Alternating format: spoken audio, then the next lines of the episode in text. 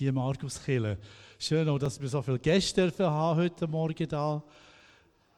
Bis von den USA. Also eine internationale Schar.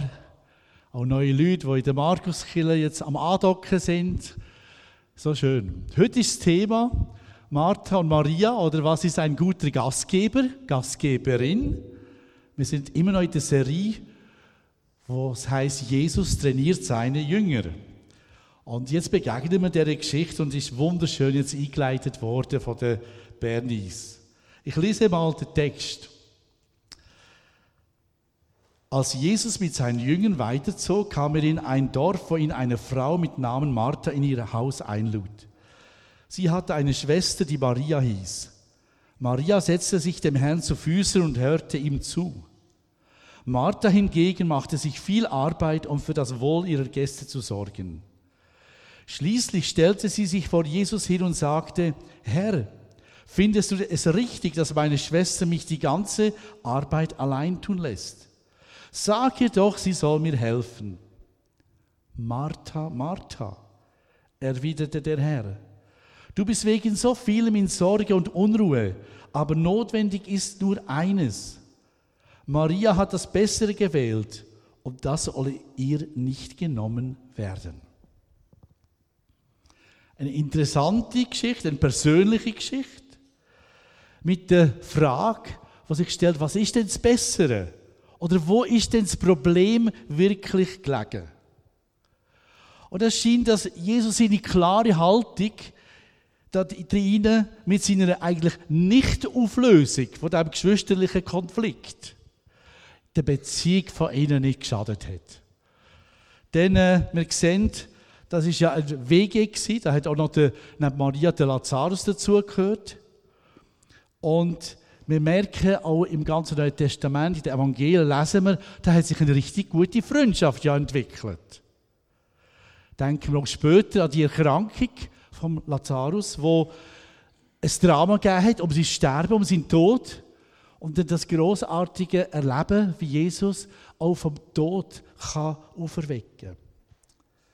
So begegnen wir ihnen immer wieder diesen drei im Neuen Testament. Aber jetzt, wie hat denn das Ganze angefangen? Also Jesus ist mit seinen Jüngern unterwegs, geht durchs Dorf Bethanien, das ist circa drei Kilometer von Jerusalem entfernt durch. Und da heißt, eine Frau namens Martha hat ihn in sein Haus eingeladen, aufgenommen. Es scheint, dass das eine Person war, die eine begnadete Gastgeberin war wo schon mal auch etwas riskiert hat und ans Limit von ihren Kräften gegangen ist. Denn Jesus einladen, meine, das ist, das ist der Gast vom Leben gewesen, oder? Aber einladen heisst nicht nur Jesus allein, da ist ein ganzer Tross, ein ganzes Gefolge mitgekommen. Also die Hütte war bumsvoll gewesen und da hat es auch einiges zu tun gegeben.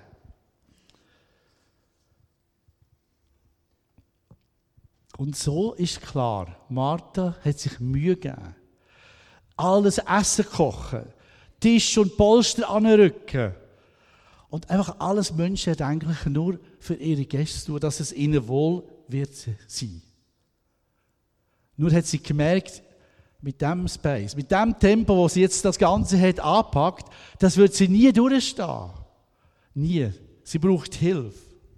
Und ihre Not war, es ist nicht fair, dass ich eigentlich die ganze Arbeit allein machen muss. Das ist nicht fair, es gibt so viel zu tun. Und ich muss es allein machen. Und sie bittet Jesus um Intervention. Und zwar so, wie sie halt wohl gestrickt war, ein bisschen direkt, pragmatisch. Sie stellt sich vor Jesus hin und sagt, Schließlich stellt sie sich vor Jesus hin und sagte, Herr, findest du es richtig, dass meine Schwester mich die ganze Arbeit allein tun lässt? Sag ihr doch, sie soll mir helfen. Also die Herausforderung war nicht nur die Arbeit, sondern es war eigentlich ihre Schwester. Weil die wäre ja die potenzielle Hilfe gewesen, die wäre ja da gewesen. Man hätte sich ja zusammentun können. Aber ausgerechnet die Person, die helfen könnte, was macht die? Da gibt es ganz eine andere Geschichte, wo Jesus kommt. Anstatt Beitrag leistet Martha, macht sie ganz etwas anderes. Sie hatte eine Schwester, die Maria hieß. Maria setzte sich dem Herrn zu Füßen und hörte ihm zu. Also 180 Grad umgekehrt, oder? Nicht helfen, sondern da sein, zulassen. Und was, hat, was bedeutet der Ausdruck zu Füßen sitzen? Das ist so speziell, oder? Das ist damals, wenn ein wichtiger Lehrer da war, oder wenn man eine wichtige Person hatte, die etwas Wichtiges zu erzählen hatte dann hat man sich zu ihren Füßen gesetzt. Man hat ja nicht so viele Möbel gehabt. Es hat noch kein Ikea gegeben und alle die Möbelhäuser. Man hat einfach sich zu seinen Füßen gesetzt. Das war ganz praktisch. Gewesen, oder? Da war man entspannt und konnte ganz grosse Ohren aufmachen. Und so hat man können zulassen. Es war die typische Haltung eine Schriftauslegung zulassen, eine Lehre, einen Unterricht. Also man könnte sagen, Maria sitzt zu Füßen von Jesus, sie nimmt auf, was er sagt und nimmt sozusagen Teil an seiner Mastervorlesung. Oder? Also das hat dementsprechend ein Meister zu Füßen sitzen, eine Mastervorlesung, an einer Mastervorlesung teilnehmen. Und das ist jetzt ein Problem für Martha. Denn so gibt es keine Unterstützung von ihrer Schwester. Also reden wir doch mit dem Chef, der da ist. Es gibt eine Autorität, der Meister. Und dann der Schock. Dann sagt sie ihm doch, oder? Könntest du nicht schauen, dass sie mir auch hilft? Und denkt, ja, ich mache ja so etwas Gutes. Also Jesus ist sicher auf meiner Seite. Und dann kommt die Antwort. Das war ein riesiger Schock für Martha. Martha, Martha, erwiderte der Herr, du bist wegen so vielem in Sorge und Unruhe. Aber notwendig ist nur eines. Maria hat das Bessere gewählt und das soll ihr nicht genommen werden. Boah, hast du gesessen. Die letzte Chance ist vorbei. Also Jesus hätte ja noch das Machtwort reden Und er sagt so etwas. Nun, die Schwestern haben es eigentlich generell gut gehabt. Wir lesen im Johannes 11 um die Geschichte von der Krankheit von Lazarus übrigens etwas über, wie sie es gut gehabt haben. Sie haben sich eigentlich geliebt. Da war also nicht Neid und eine Schwester zwischen. Vielmehr Frage, was ist jetzt in diesem Moment dran gewesen, oder? Mehr dienen, mehr umgumpen und arbeiten oder zulassen? Was ist dran? Wir können uns die Frage stellen, ist es falsch zu dienen, wie es Martha gemacht hat? Und wie es jetzt fast auf den ersten Blick fast ein bisschen mag erscheinen, oder? Und wir können sagen, nein, sicher nicht. Dienen ist so wichtig. Und auch vorbereiten, haben wir es doch schön, oder? Vorbereiten, wenn Gäste kommen, parat sein, das ist so wichtig. Wir haben die ganze Gleichnis zum parat sein, wenn Jesus wiederkommt. Aber auch dienen generell ist etwas ganz, ganz wichtig im Reich von Gott. Jesus selbst sagt über seine Mission, die er ja hat hier auf der Erde, denn auch der Sohn des Menschen ist nicht gekommen, um sich dienen zu lassen, sondern um zu dienen und sein Leben zu geben als Lösegeld für viele. Also kann es nicht sein, dass es um Dienen hier gegangen ist als solches. Dienen ist etwas ganz Wichtiges. Und das wird manchmal in, dem, in dieser Geschichte verkannt. Man sagt, ja eben, dienen, oder? Martha. Nein, Martha hat einen wichtigen Job gemacht. Ja, was ist denn das Problem gewesen, wenn das Dienen ja gut ist? Hat denn Jesus mit der Martha ein Problem gehabt, solches? Wir lesen Johannes 11,5, Jesus aber hatte Martha lieb und ihre Schwester und Lazarus. Also das war alles okay in dieser Beziehung. Um was geht es denn dort? Es ist eben nicht Handlung als solches, sondern es ist Haltung hinter der Handlung. Bei der Martha begegnet uns eine Vieleshaltung und bei der Maria eine, eine Eineshaltung. Also hier haben wir es, Martha, Martha, du bist wegen so vielem in Sorge und Unruhe aber notwendig ist nur eines. Nur eines. Das ist Gefahr, wenn wir unterwegs sind, wenn wir aktiv sind, dass wir uns oft verzetteln. Und dann kommt eben noch die Sorge und Unruhe, oder? Sorgen, Unruhe. Sich Sorgen um Sachen, die noch nicht da sind, aber die könnten schief gehen. Ich meine, gerade Anfang Schuljahr, oder? Wird das alles gut gehen mit unseren Kindern? Mit der Schule, mit den Lehrern? Es ist schön, wenn sich ein Schüler auf Lehrerin so freut. Das ist super, oder? Aber äh, nicht immer ist es so einfach in diesen Beziehungen. Mit dem Schulweg, mit den Gespänli. Aber bringt das etwas, sich Sorge in so einem Moment? Einfach nicht. Es ist Energie, vertane Energie. Du bist am, Schluss noch schlechter Zweig persönlich, müder, aber du hast nichts geändert an der Situation. Darum sagt Jesus in der Bergpredigt, hört auf, euch sorgen. Es ist einer, der für euch sorgt. Martha wird prägt von Unruhe, Vielbeschäftigkeit und Sorge. Inwieweit ist es ein Bild vielleicht von uns selber? Wo sind wir unterwegs? Wie sind wir in dieser Welt unterwegs? Und stellt euch vor, ihr passiert etwas vom Besten, was einfach ein Mensch hat, hat damals können passieren Und ich denke, es kann uns eben auch allen passieren. Nämlich der wichtigste Gast, Jesus, der wichtigste Gast von unserem Leben, wartet vor der Tür oder ist sogar schon in der, im Haus drin. Und sie schwirrt umeinander. Sie schwirrt umeinander. Wir schwirren umeinander. Der Gast wäre da, aber wir sind ständig im Betrieb, um den Platz für ihn zurechtzumachen, um genug Essen für ihn zu kochen. Und er steht da allein. Niemand kümmert sich um ihn. Wir lassen ihn stehen. Das ist doch unsere Gefahr, wenn wir gute Gastgeber sind, dass wir den Fokus auf das Falsche setzen. Nämlich, das Essen muss dann perfekt sein. Es muss alles deckt sein. Es muss immer zur rechten Zeit jeder Gang kommen, oder? Und es ist tatsächlich schön, wenn wir als Gäste sogar wir zu dem wunderbaren Essen eingeladen werden und dann kommt das kulinarische Gang nach Gang, oder? Aber stellt euch vor, wir haben super gegessen, aber wir haben mit den Gastgebern nie richtig geredet wenn ihr könnt austauschen wie geht es euch und erzählen von uns und von ihnen, da ist nichts innen an Beziehungen passiert, nichts, keine Knüpfung, kein Herzensaustausch, kein Brennen von dem Herz, das wir gesungen haben, nichts. Natürlich ist es richtig und gut, wenn man zwischendrin sich verabschiedet vom Tisch als Gastgeber und die Küche den nächsten Gang anrichtet und wieder da ist. Und ich habe mich schon entdeckt bei uns daheim, wenn wir Gäste hatten. Ich war so am Schauen gewesen, und schon wieder, jetzt ist der Teller schon leer und so. Und die Leute haben fast nicht ausreden Und ich denke, Marek, geht's noch? Also jetzt geht es ja um die Leute als erstes und dann ums Essen, oder? Und wir haben schon zusammen Gänge aus, äh, wie das Timetable, also die Zeitraster aus ausdenkt. Wie kommt das, dass wir nicht beide weg sind, sondern mindestens einer um ist? Und dass der Salat und alles miteinander kommt. Und eigentlich haben wir es nicht gemacht. Wir haben das kurzes Krüsi Müsi, haben es gerade noch können retten irgendwie. Aber es lohnt sich, sagen, Gäste ist das Wichtigste. Beziehung vom Herz ist das Wichtigste.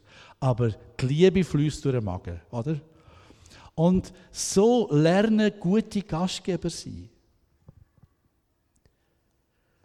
Und zum Glück hat Jesus noch Maria gehabt die ihm zugelassen hat. Maria hat das Bessere gewählt. Das soll nicht von ihr genommen werden. Das ist das, was uns die Geschichte sagt. Die Begegnung mit Jesus ist so entscheidend für unser Leben. Jemand hat mal gesagt, das Gute ist des besseren Feind. Ja, das gute Essen ist schon gut. Aber wenn es dann Konkurrenz ist zu dem, was ganz wichtig ist, Der Paulus sagt im Römerbrief, dass zuerst der Glaube kommt. Zuerst kommt Predigt, dann kommt der Glaube und dann kommt Tat. Und wir müssen zuerst wie hören, was Gott uns sagen will. Und aus dem heraus bekommen wir Vertrauen. Und aus dem Vertrauen tun wir das, was Gott gefällt. Und das ist so wichtig. Ich habe sogar eine Geschichte in der Apostelgeschichte, äh, wo die neue Gemeinde gegründet wurde, ist entdeckt. Es gibt wirklich eine Geschichte, wo das zum Thema wird. Apostel haben ja zuerst dieret am Tisch, weil es hat so viele Witwen gegeben in der ersten Kirche, die hat, das war eine Sozialinstitution. Die hat all die Arme genommen und plötzlich haben Apostel gemerkt, hey, wir predigen ja gar nicht mehr. Wir schauen nur noch, schauen, dass alle zu essen bekommen.